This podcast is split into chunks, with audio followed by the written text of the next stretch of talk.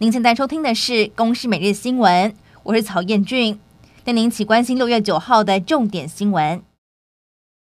新冠肺炎疫情依然处于高原期，本土确诊在今天新增了七万两千九百二十一例个案，其中高雄、台中和新北都突破万例，呈现中南部升温的趋势。至于中重症个案新增五百七十五例，死亡两百一十一例，都创下新高。在死亡个案当中，都属于重度感染者，有一百九十七例具备了慢性病史，八十三例没有施打过疫苗。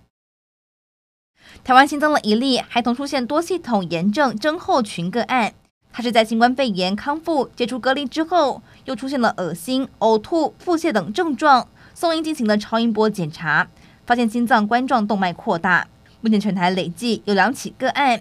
指挥中心说明，施打一剂疫苗可以降低发生风险达百分之九十以上。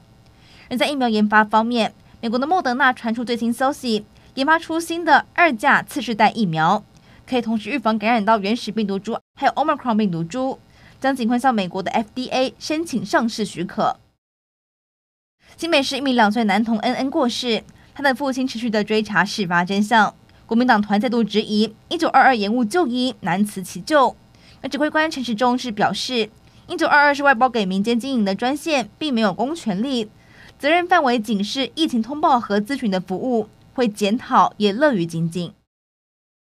国内对于确诊者死亡的二十四小时火化争议延烧，卫福部次长薛瑞元表示，和殡葬业者询问，需要考量到遗体无法防腐、空间动线规划不易等因素，所以要搜集其他国家的做法。看如何可以让确诊者的遗属完成瞻仰遗容的心愿。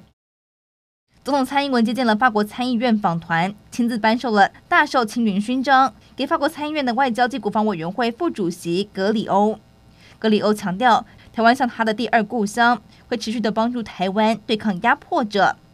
除此之外，立法院举办了台湾斯洛伐克国会联谊会成立大会，但是访团的团长和副团长因为确诊缺席。